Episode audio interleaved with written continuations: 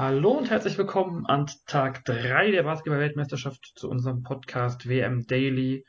Und ja, wir haben ein bisschen Verspätung. China und Polen haben den Tag etwas verlängert. Und heute an meiner Seite begrüße ich Luis Schneider. Hallo Luis. Hallo Jonathan. Ja, und nach dem Deutschlandspiel gestern haben wir heute wieder ein bisschen, bisschen mehr Ruhe und können uns den anderen Teams äh, wieder ein bisschen mehr zuwenden. Ähm, und gehen wieder einfach die Gruppen mal durch und fangen in Gruppe A an. Da war ja schon das eben von mir erwähnte Spiel China gegen Polen, was sich über zweieinhalb Stunden oder zwei Stunden 40 Minuten sogar hingezogen hat jetzt. Ähm, mit Verlängerung und am Ende war trotzdem kein Team 80 Punkte erreicht. Die Polen haben sich durchgesetzt mit 79 zu 67, äh, 79 zu 76 und stehen damit in der Zwischenrunde. Ja. Du hast eben auch die Crunch-Time gesehen. Was war dein Eindruck vom Spiel? Ich habe eben zu Crunch-Time Crunch eben eingeschalten, weil ich zuvor noch bei äh, Serbien gegen die Philippinen hing und dann hatte ich gesehen, dass das da relativ knapp wird. Ähm, und so wie ich das Spiel, ich habe jetzt nicht allzu viel von dem Spiel gesehen, ähm, aber es war auf jeden Fall eine sehr beeindruckende Kulisse vor Ort. Und ähm, ich glaube auch, dass ab und an die eine oder andere Schiedsrichterentscheidung gerade in der Crunch-Time ähm, dadurch beeinflusst wurde. Ich will den jetzt nicht unterstellen. Das hat ja auch schon Magenta Sport-Kommentator Anne Malsch ähm, sehr, sehr offensichtlich betrieben. Ja, wenn man das ganze Spiel gesehen hat, lag der Verdacht auch schon nah. Also ich habe es ja, in der ersten Halbzeit schon mal geschrieben gehabt, jemanden. Äh, und so ein bisschen, also die Schiedsrichter haben sich so ein bisschen meiner, dem Spiel allgemein angepasst. Das war jetzt kein, kein hochklassiges Offensivspiel oder so. Aber mh, mm, so ein bisschen hat man schon das Gefühl gehabt, dass strittige Pfiffe vielleicht, also ich will mal ganz vorsichtig sein, ähm, dass es so ein bisschen Richtung, Richtung China ging, aber ja, ja, ja, ja.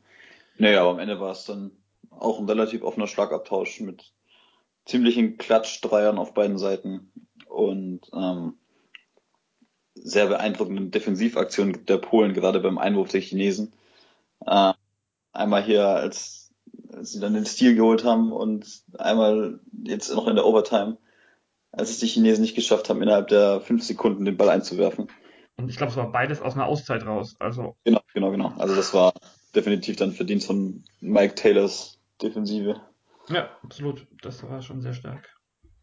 Ja, ja, ja. ja. also die eine Szene, die mir im Bild im Kopf geblieben war, war ein Dreier von, der erste Dreier von China, glaube ich, oder der, also einer von wenigen Dreiern, die dann, am Anfang haben sie sehr viele Dreier getroffen, vier von sechs im ersten Viertel, dann mhm. im zweiten und dritten Viertel überhaupt keinen.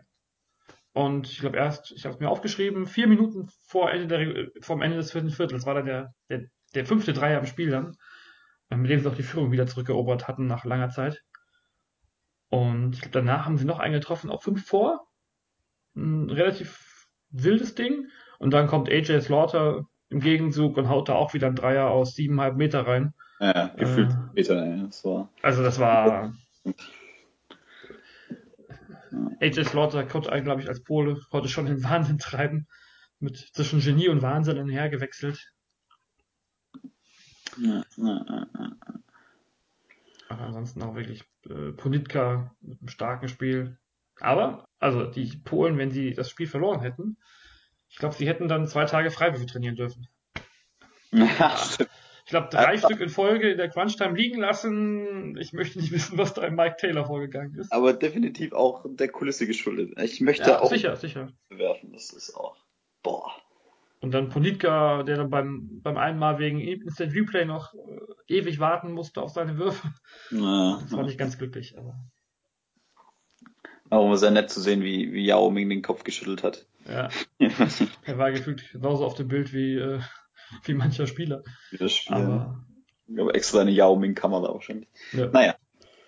Aber gut. Ähm, China muss sich jetzt gegen Venezuela strecken. Also Venezuela hat heute nach der Auftaktniederlage gegen Polen ähm, haben sie ihr Spiel gewonnen gegen die Elfenbeinküste.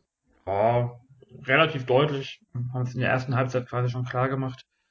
Und ja, sie haben es in der ersten Halbzeit klar gemacht. Die zweite Halbzeit mit einem Punkt verloren. Ähm, 87, 71 gewonnen und haben sich damit die Chance zum Endspieler gegen China gesichert. Da haben wir jetzt beide nicht so viel gesehen von oder quasi gar nichts, aber wenn man in die Statistiken guckt, sieht man, dass die Nummer 19 von Venezuela, ich drücke mich nur ein bisschen um den Namen, Heisler Goulian, Gouliant, ähm, 28 Punkte gemacht hat, sieben Assists dazu. Das ist schon scheinbar ein, ein, ein Kandidat, auf den man dann im Entscheidungsspiel aufpassen muss. Ja, ja, sehe ich auch so. Ich sehe gerade, der spielt auch in Venezuela. Ist jetzt auch nicht irgendwie in Europa tätig. Okay. Ja, den haben wir. Nicht von ihm zuvor gehört. Mal gucken. Vielleicht äh, hört man dann ja in nächster Zeit von ihm. Ist ja auch nicht. Nee, 32 schon, okay. Hm. Na gut. Auch bei, bei Elfenbeinkiste, recht interessant. Ähm, Dion Thompson Spieler, der war auch äh, mit, mit bester Erfahrung von, von Alba Berlin und Bayern München. Ja. Ähm, er spielt auch knapp über 30 Minuten, das ist ja auch der, der Spieler mit den meisten Minuten. Mal gucken. Die Elfenbeinküste, also es wirkte teilweise, was ich, was ich, habe kurz reingeguckt gehabt, äh, bei den vier Spielen gleichzeitig ja nicht mehr einfach. Ähm, es wirkte gar nicht so schlecht, was sie da gemacht haben, aber Venezuela war doch deutlich, deutlich das abgezocktere Team und das, das bessere Team. Ja. Ganz klar ist dagegen jetzt schon die Situation in Gruppe B. Da sind Argentinien und Russland in der Zwischenrunde, denn beide Mannschaften haben auch ihr zweites Spiel gewonnen. Argentinien mit 94-81 gegen Nigeria und Russland mit 87-73 gegen Korea. Und ja, Nigeria aus Argentinien war ja das Spiel, was auf alle Fälle was spannender anmutete vorher und es war am Ende auch äh, ein durchaus interessantes Spiel. Es gab, gab ein Hin und Her. Argentinien hat das erste Viertel deutlich gewonnen. Die Nigerianer dann im zweiten Viertel das bessere Team mit und das mit 26-15 gewonnen und dann, äh, dann, nee, ging es ausgeglichen in die Halbzeit, genau. Auch das dritte Viertel ging noch quasi, nee, das dritte Viertel war nicht ausgeglichen. 18 zu 29 ist nicht ausgeglichen. War relativ eindeutig, genau. Das hat dann Argentinien den Sieg gebracht quasi. Ja. Und zwischendrin hat dann Luis Scola noch den zweiten Platz in der All-Time-Scoring-Liste sich geholt und den Vorsprung zu dem nicht mehr aktiven Spieler, der jetzt auf Platz 3 liegt, auch deutlich ausgebaut. 23 Punkte, 10 Rebounds. Man of the Match, könnte man da sagen. Definitiv. Er war auch, äh, also ich habe ihn auch auf den ersten Blick gefühlt gar nicht erkannt. das ist auch schon, passt auch gar nicht mehr so in die junge Truppe eigentlich hinein.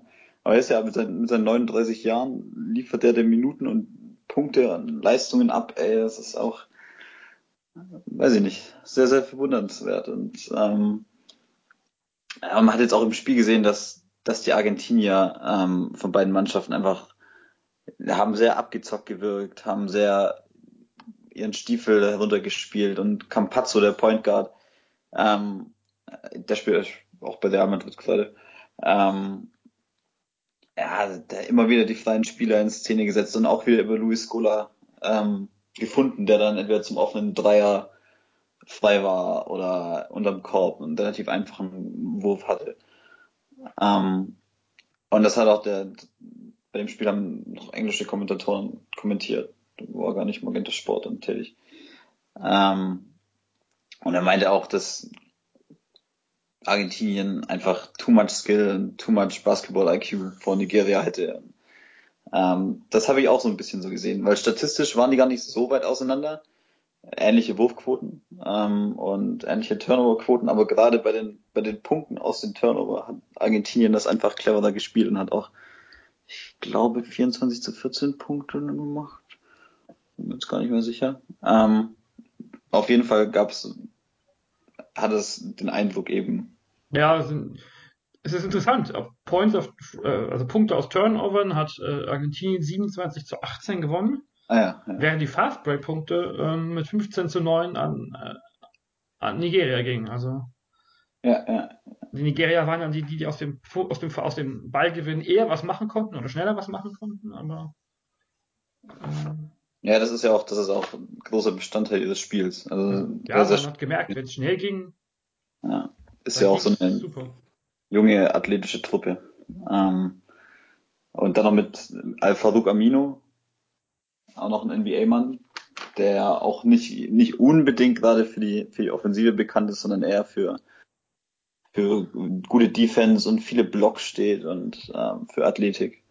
Und ähm, ja, aber ich würde sagen, dass eben die Erfahrung und die Spielintelligenz der Argentinier dann den Ausschlag gegeben haben in dem Spiel und letztendlich für den Sieg der Argentinier dann verantwortlich waren. Ja. Für die Serie, ich finde es echt ein bisschen schade. Also, sie haben eigentlich mir immer wieder sehr gut gefallen, aber es war, es reicht dann doch nicht so, also so dieses, das, was, im, was, was Simon und ich im ersten Spiel schon gesehen hatten, dass es äh, mit dem Setplay so ein bisschen, also dass da dann, dass das nicht organisiert genug war. Das war, glaube ich, in der Schlussphase gegen Russland dann das ganz große Problem. Ja, Es sah heute schon besser aus, aber es reicht am Ende einfach nicht gegen Argentinien, die ich vielleicht auch ein bisschen unterschätzt habe. Also mal gucken, wie sie sich jetzt gegen Russland schlagen. Aber das, was mir gerade noch aufgefallen auch ist, bei, bei Argentinien, du hast eben ähm, Campazzo schon angesprochen, er spielt ja auch im Verein bei Real mit, ähm, mit Nicolas Laprovia- Laprovitola zusammen. Also die haben ja quasi schon ein eingespieltes Duo. ja, ja. Und dazu kommt eben Patrizio Gardino, der auch noch sehr, sehr gut gespielt hat. Hier das, den höchsten Plus-Minus-Wert auf Seiten der Argentinier hatte mit 25. Ähm, Ja, mal gucken, wie es dann. also das ist schon auch eine Truppe, die sollte man, die könnte man fast schon zum erweiterten Favoritenkreis zählen, wenn da was zusammenwächst. Ja, also Mittwoch gegen Russland wird, also wenn sie das gewinnen, dann sind sie ja mit Polen, gehen sie als Spitzenreiter in die, in die Zwischenrundengruppe. Genau. Also angenommen, Polen schlägt jetzt äh, im letzten Spiel die Elfenbeinküste, wovon ich jetzt mal ausgehen würde.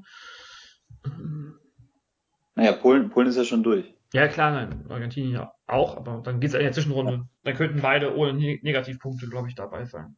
Ja, ja, ja. Beziehungsweise, ich weiß gerade gar nicht, ob die Punkte gegen die ausgeschiedenen Teams auch mitgenommen werden, aber ich gehe davon aus. Ich glaube alle, ja.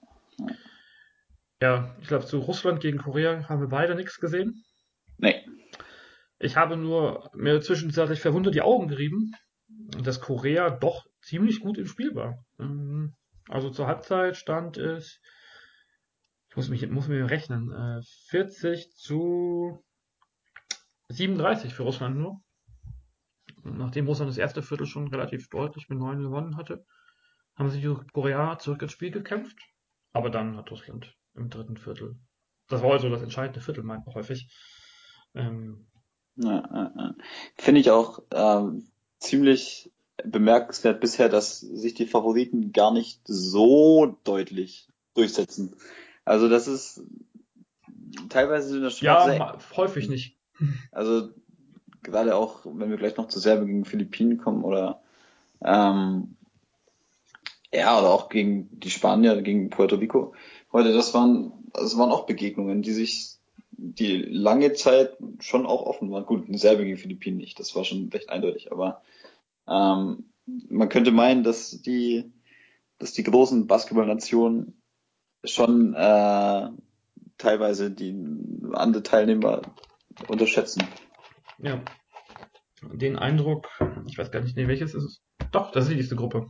Ähm, können wir auch in Gruppe C gewinnen, so ein bisschen heute. Genau. Bei Spanien gegen Puerto Rico.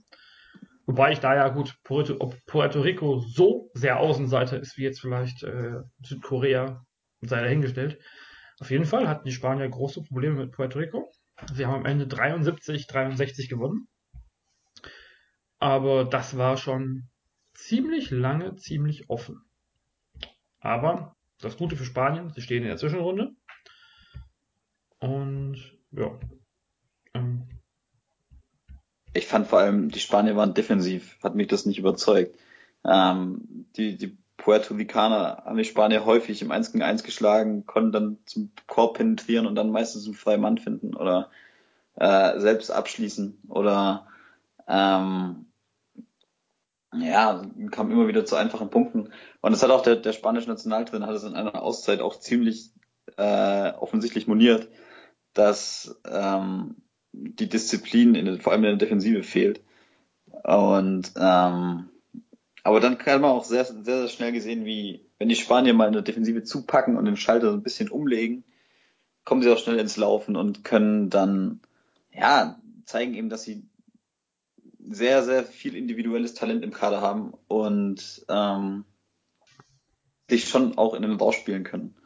Leider funktioniert bei der Fieber scheinbar die Funktion Biggest Scoring Run nicht. Ähm, aber gefühlt gab es da einen, also es gab einen, den entscheidenden Lauf, den habe ich zufällig in, ähm, in der Pause vom, vom Polen-China-Spiel gesehen. Und habe dann auch den, beziehungsweise den zweiten Bildschirm angehabt, äh, habe das dann nebenbei geguckt ohne Ton. Auch wenn es mir Stefan Koch leid tut. ähm, auf alle Fälle hat äh, Paul Gasol, äh, nee, Marc Gasol natürlich, einen mhm. Dreier getroffen bei drei Punkten Vorsprung nur. Dann gab es hinten einen Block von Gasol und einen Layup von Spanien. Und dann war irgendwie Puerto Rico offensiv in, in dieser Phase danach auch, während sich, wo sich dann Spanien auf 15, glaube ich, schon abgesetzt hat. Das war alles nur noch wild, was sie da gemacht haben. Da war überhaupt keine Struktur mehr drin. Ich weiß nicht, ob es vorher anders war, aber ähm, es klang ja bei dir zumindest gerade so an, dass sie da ja, durch, durch, gut durchspielen konnten durch die Defensive, aber in der Phase ging irgendwie gar nichts mehr. Ja, und so eine wichtige Struktur war, fand ich jetzt auch nicht ersichtlich. Das war jetzt ähm, schon auch eher viel auf eins gegen eins ausgelegt und hier Angelo Rodriguez hieß der, der gute Mann, der sehr, sehr häufig vor allem in der ersten Halbzeit in Spanien Probleme bereitet hat und immer wieder in die Zone eingedrungen ist und teilweise wilde Dreier getroffen hat. Und ähm, ja, aber definitiv war es auch kein so ein deutliches Ergebnis, wie es hätte sein können oder wie man hätte vermeiden, verlauten, ja, vermuten können im Voraus. Ich glaube, in der ersten Halbzeit, wenn ich mal kurz geschaltet hatte, war auch, also war Sergio Lull, glaube ich, ab und zu, Jul, ab und zu mal ziemlich unglücklich, da wie er agiert hat. Ähm, ja. Hat sich dann ja wohl im Verlauf des, also in der zweiten Halbzeit auch gesteigert, aber. Ja, es, es war auch so ein bisschen, was, was ihr beide beim, beim Power Ranking, Simon und du angesprochen hattet, dass das bei den Spaniern, ja, es ist definitiv eine starke Mannschaft mit sehr viel überragenden Individualkünstlern, aber es gibt definitiv auch Phasen, wo das einfach nicht so das ja das Team nicht so homogen wirkt und ähm, gerade in der Defensive sehr anfällig ist. Und offensiv ist man auch sehr sehr abhängig von von Marc Gasol und und Dicky Rubio. Die haben bei der heute auch mit 17 und 19 Punkten Topscorer gewesen und der nächstbeste Scorer hatte nur neun Punkte. Ja. Ähm, Gut, es sind natürlich auch nicht viele, nicht viele gefallen. Das, ja, ja, auch stimmt. Aber wenn wir halt, wenn wir, wir haben es ja im Power Ranking gesagt, du hast auf das Spiel heute gesagt, wenn die Defensive da nicht so stabil ist, ist das ja kein, äh, kein solides Gerüst, um hier weit zu kommen in dem Turnier. Ja. ja. Gucken wir mal, wie sich das entwickelt. Wir ja. können im Viertelfinale, glaube ich, auch auf Argentinien treffen, soweit ich weiß. Müsste, müsste. Wird dann auch eine spannende Begegnung werden. Ja. Nicht so spannend äh, ist dann der Rest der Gruppe, würde ich behaupten. Tunesien gegen Iran. Oder auch das Duell Salah Mejri gegen äh, Has Hamad Hadidi. Haddadi. Mejri hat das, Spiel, das Duell gewonnen mit 22 Punkten und 15 Rebounds gegen Haddadi mit 13 Punkten und 11 Rebounds und 8 Assists. Das war ja fast ein Triple-Double. Ja, ja, nicht ähm, schlecht. Aber auch Tunesien hat das Spiel nach einem guten ersten Viertel scheinbar den Rest des Spiels über die Zeit gebracht. 79, 67 gewonnen. Ja. Und damit stehen sie jetzt äh, im Endspiel quasi gegen Puerto Rico am kommenden äh, Mittwoch. Heute ist ja Montag, ne? Ja. Am Mittwoch gegen Puerto Rico geht es dann ums Weiterkommen. Wer noch in die Zwischenrunde kommt. Auch spannend. Könnte ja. auch sehr, sehr interessant werden, das Duell. Wobei ich denke, dass Tunesien hier den Vorteil gerade durch Salamesh, die äh, vor allem auf der 5 haben wird. Ja, und dazu noch Michael Rowell als äh, ja, kongenialer Partner, wenn ich es mal so nennen möchte. Ja, als also das ist schon, das ist schon ein starkes Duo, die das wir haben. Ja. Spielen auch hier beide 36 und 37 Minuten. Ja. dazu noch, äh, noch ein Spieler mit 34 Minuten 40 Ja, und noch ja, eine ja. 38. Also die Rotation von Tunesien ist sehr kurz. Sehr, sehr kurz. Kann man Port äh, Puerto Rico schon mal zurufen, versucht's doch mal mit Foul anhängen. Das hat ja schließlich bei Polen, China vorhin auch ganz gut geklappt, teilweise. Auf alle Fälle haben wir da in Gruppe B und C zwei, zwei Finalspiele um den, äh, um, die, um den Einzug ins, in die Zwischenrunde. Und in der jetzt Gruppe D, die noch, die wir noch besprechen dürfen, ja, da ist es äh, nicht mehr spannend, wer weiterkommt, denn da steht fest, Italien und Serbien haben sich zum zweiten Mal deutlichst durchgesetzt gegen die Konkurrenten. Ja, würde ich auch so. Also zwei, zwei Blowout-Siege. Italien, Angola mit 92 zu 61 und ähm, Serbien gegen die Philippinen mit 126 zu 67. Ich hatte das erste Viertel von Serbien und Philippinen geguckt, weil da war es ja doch das einzige Spiel. Ähm, ja, dann stand es am Ende 28-13 und ich dachte, okay, das Spiel ist eh gegessen. Hab dann äh, Polen China angemacht und dann gucke ich irgendwann, ich glaube in der Halbzeit von Polen China war dann war ein bisschen Zeit, zu Serbien Philippinen rübergeschaltet und dann sehe ich, das vierte Viertel geht los und sie haben 99 Punkte, die Serben. Also, äh, es muss schon ein Offensivspektakel gewesen sein. Hast du da irgendwelche tieferen Erkenntnisse aus dem Spiel gezogen? Also die Erkenntnisse, die ich oder was ich gesehen habe, ist, dass ähm, wenn die Serben mal richtig loslegen, da gab es dann mal einen kurzen Run, da, da waren die, die, die Philippiner auf neun Punkte dran, das war glaube ich noch in der Mitte der ersten Halbzeit ungefähr. Dann äh, haben die Serben mal kurz einen Gang hochgeschaltet und sind dann auf knapp 30 Punkte davon gezogen. Ähm, und ähm, ja, es ist einfach sehr beeindruckend zu sehen, wie die Mannschaft als Team agiert und ähm, wie da einfach jeder sehr, sehr variabel scoren kann und ähm, auch die, wenn man die Minutenverteilung anguckt, der, es gibt keinen Spieler, der nicht spielt, es gibt keinen Spieler, der weniger als 10 Minuten spielt und ähm, so gut wie jeder kann das scoren und Verantwortung übernehmen. Und Ja, wenn man sieht, dass Vlaso Lucic mit vier Punkten äh, der, der schwächste, der schwächste, der schwächste Scorer heute war, ähm, das ist ja schon echt ja. Wahnsinn.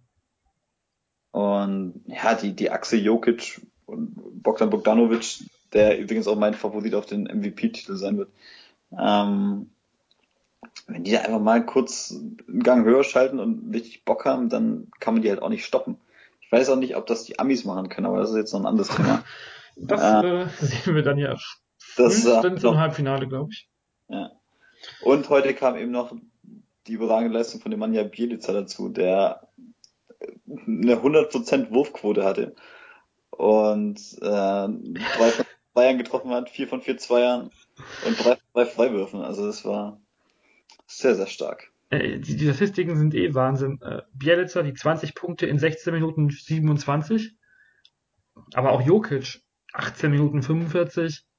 11 Punkte, 100% aus dem Feld, 7 Rebounds, 7 Assists. Ähm, Ja. wenn das ein richtiges Spiel gewesen wäre, dann hätte er vermutlich auch locker seinen Triple-Double gemacht. Ja, ja, der war schon in der ersten Halbzeit auf dem Weg dahin. Ja, neun Punkte, sechs Assists und fünf Rebounds gehabt oder so, oder sechs Rebounds. Ähm, Also- auch eine Statistik, die man nicht jeden Tag sieht. 37 Rebounds und 37 Assists. Also, gut, 107, 126 Punkte sieht man auch nicht jeden Tag, zumindest im, im, im Fieberbasketball. sehr, Mal gucken. Ich bin jetzt gespannt, wie es dann gegen Italien läuft. Aber ich, eigentlich ist da jetzt auch alles als, also alles außer ein hoher Sieg für Serbien, also hoher Sieg bei 15, 20 Punkten, finde ich fast schon überraschend. Ja. Wobei sich die Italiener ja auch deutlich gegen Angola durchgesetzt haben mit 31 Punkten. Aber das, das ist auch so ein, ja, ich denke, die, die Serben werden sich auch durchsetzen, aber ähm, ich bin gespannt. Also wenn die Serben auch einen schlechten Tag erwischen und die Italiener gerade mit, Gallinari, Hackett und Bellinelli äh, haben wir auch ordentlich was zu bieten. Allerdings, und das sehe ich als Schwäche bei den Italienern, äh, besetzt du mit Jeff Brooks die Center-Position mit einem nominellen Small Forward oder Power Forward, der auch nur knapp über zwei Meter groß ist. ähm, und der auch bei Olympia Mailand, glaube ich, ja, ja, in der Euroleague, äh, vordergründig auf der 3 und 4 spielt und jetzt im Nationalteam, gut, heute war, war er sehr, sehr stark, aber die 5 bekleidet. Und ähm, ja, das wird dann wahrscheinlich ähm, werden die Serben vermutlich zu ihrem Vorteil ausnutzen. Weil du gerade ja auf der 5 mit Radulica, Jokic und Marjanovic überragend besetzt bist. Angola hat das Spiel auch wieder irgendwie, wie schon gegen Serbien am Anfang, zwar noch ganz gut gespielt, so für fünf Minuten. Aber dann sind sie ja auch komplett eingebrochen. Ja, ja. War, sind kein Gegner, kein Maßstab auf diesem Niveau für Italien. Aber am Mittwoch können wir uns auf einige gute Spiele freuen. Oh ja. Auch auf Italien gegen Serbien auf alle Fälle. Ja, und morgen können wir uns auch auf einige gute Spiele freuen. Und vor allem ein sehr wichtiges. Und auf ein leider sehr wichtiges Spiel. Ähm, bevor wir dann noch ganz kurz zum deutschen Team kommen, gehen wir noch mal kurz, gehe ich noch mal gerade kurz den Spielplan für morgen durch, um Empfehlungen rauszusuchen. Wir hatten doch gestern schon eine, ja morgens ist es Deutschland gegen die Dominikanische Republik und nachmittags ist die Entscheidung oh, schwieriger. Kanada, Litauen und USA, Türkei gleichzeitig. Beziehungsweise ja, nicht ganz gleichzeitig. 13.30 Uhr spielt Litauen. Genau. USA, Türkei 14.30 Uhr. Da kann man von beiden ein bisschen was sehen, glaube ich. Und vor allem USA, Türkei wird sehr, sehr, sehr, sehr, sehr, sehr schön werden. Ja. Ist ja immerhin das Rematch vom WM-Finale 2010. Stimmt, ja. Habe ich vorhin auch erst wieder auf den Schirm bekommen durch, durch den Kommentar. Aber dann gucken wir mal ganz kurz aufs deutsche Spiel. Was war so dein, also dein, nochmal dein Eindruck vom Frankreich-Spiel? Ähm, ja, es war ein bisschen schade. Ähm, du hast halt offensiv gerade im ersten Viertel, wenn du einfach nur vier Punkte erzielst, ist das einfach zu wenig. Und ähm, relativ wenige Lösungen findest gegen die französische Verteidigung, die auch außergewöhnlich gut verteidigt haben, muss man auch sagen. Ähm, und zwar sämtliche Positionen von, von den Point Guards bis eben Rudy Gobert. Und ähm, die Deutschen sind leider etwas zu spät aufgewacht, um dann das Spiel noch zu drehen. Klar, am Ende, es wurde nochmal eng, ähm, aber dann hat Fournier doch das Spiel auf Seiten der Franzosen eben dominiert und ähm, den, den Dagger dann getroffen, also diesen, diesen Step-Back-Wurf aus der Mitteldistanz da. Der war sehr, sehr stark, ja. Aber ähm, defensiv war es aus deutscher Sicht doch auch eine sehr passable Leistung gestern. Ähm, wenn jetzt noch die Offensive eben dazukommt, dann sehe ich da dennoch Potenzial, auch wenn es jetzt wahrscheinlich schwierig wird mit einem ersten Platz in der Zwischenrunde. Ja, wobei dann ist ja, je nachdem, wenn Kanada, nee, wenn Australien so stark ist, wie man sie, wie man, wie, wie sie vielleicht jetzt gewirkt haben, auch im ersten Spiel, ähm, dann kann da ja auch, könnte ich vielleicht auch noch ein Wörtchen mitreden und dann wird äh, kann es sehr interessant werden in der Vierergruppe. Ja, ja wenn es so eine Dreier-Konstellation, Dreier-Vergleich geben wird. Ja, Dreier, Vierer-Vergleich, wer weiß, was da, also ich weiß gar nicht, ob Vierer-Vergleich rechnerisch möglich ist bei so einer Konstellation, aber. Litauen ist ja auch nicht. Ja, das wird interessant. Ja. Ähm, und bei Aber der Dominikanischen Republik dann morgen, da ist auf alle Fälle kein, kein Fournier dabei und kein äh, Goubert dabei. Ja, kein Batum. Kein Batum, ähm, kein Decolo. Kein Decolo. Äh, der war aber gar nicht so ein Faktor gestern. Nee. Ja überraschend übrigens, dass ja. der irgendwie nicht so richtig ins Spiel kam. Ähm, aber ja, die Dominikanische Republik ist, wird ein Pflichtsieg werden. Ähm, haben auch schon knapp das erste Spiel gegen Angola, nee, nicht gegen Angola, jetzt bin ich getäuscht, gegen Jordanien gewonnen. Wechselt. Ähm, und sehe ich auch ein bisschen, ja, als, als Mannschaft, die eben auch eine unkonventionellere und teilweise auch undisziplinierte Spielweise ähm, mit sich bringt als die Franzosen. Die, das ist alles so ein, könnte eher so ein bisschen tendenziell wild werden. Ähm, weil die Mannschaft ist ja auch so ein bisschen kleiner und spielt eher schneller und ähm, ich stelle mir vor, dass das eher Richtung Run and Gun gehen wird, als dass das so ein richtig ordentliches Setplay und eine ausgeglichene Offensive sein wird. Ich bin gespannt. Ich habe auch noch nicht so viel Einblicke von der Mannschaft, aber theoretisch könnte das ja aber sogar dem deutschen Team eher entgegenkommen, würde ich jetzt mal behaupten. Ja, also definitiv. Das ist ja. Die schnelle ähm, Spielweise ist ja eher was, was, was man auch sehen will, oder was Rödel auch sehen will von seinem Team. Ja. Ähm, aber ich denke, wir sind uns einig, dass die Offensive besser werden muss. Also ja. zumindest die aus der zweiten Halbzeit gegen Frankreich-Spiel, das war ja schon okay. Ja, vor äh, die Dreierquote war am Ende auch gut, aber die Zweierquote ist halt einfach undiskutabel. Es müssen eben mehr treffen, als Johannes Vogtmann ja. ist. Das ist, das war zu wenig gestern. Leider, leider. Wir sind dafür morgen um 11 Uhr, 10.30 Uhr deutscher Zeit doch hoffnungsvoll, dass das sowohl offensiv besser wird, als auch defensiv so gut bleibt, wie es war. Genau. Gut, dann werden wir morgen uns nach den zweiten Spielen in den anderen vier Gruppen melden. Hoffentlich dann mit einem guten Abschnitt oder mit einem, was ist gutes Abschneiden? Also es gibt eigentlich nur ein normales und ein schlechtes Abschneiden äh, für, für die deutsche Mannschaft. Und ja, wolltest du noch was sagen? Ach, ich schließe mich dir, dir vollkommen an. Ähm, ich wollte nur sagen, dass es eigentlich nur noch besser werden kann jetzt. Das stimmt. Und das ist ja auch, äh, ja, ich habe jetzt ein paar Interviews gelesen von Stimmen von den Spielern, dass ja, die Stimmung war jetzt nicht so gut und teilweise war die, die Nacht auch nicht so einfach. Ähm, aber trotzdem liegt jetzt der Fokus voll auf der Dominikanischen Republik und das Spiel von gestern ist jetzt eben gegessen. Und jetzt geht's weiter. Und ähm, Patrick Femmerling, der Assistenztrainer der Nationalmannschaft, meinte auch, dass es jetzt erst richtig losging. Und so sehe ich das eigentlich auch. Ja. Dazu haben wir auch ein paar Stimmen auf basketball.de noch von den deutschen Spielern, von Dennis Schröder, Mao Golo und ja, dem eben schon angesprochenen Joe Vogtmann. Also nochmal als Einstimmung. Ähm, selbst Nikola Batum hat wohl was gesagt. Oh, ja. Der deutschen Mannschaft Hoffnung. also da gab es wohl Lob aus berufenem Munde. Danke dir, Louis, für deine Zeit. Sehr, sehr gerne.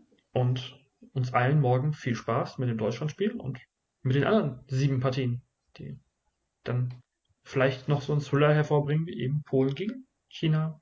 Macht's gut. Tschüss.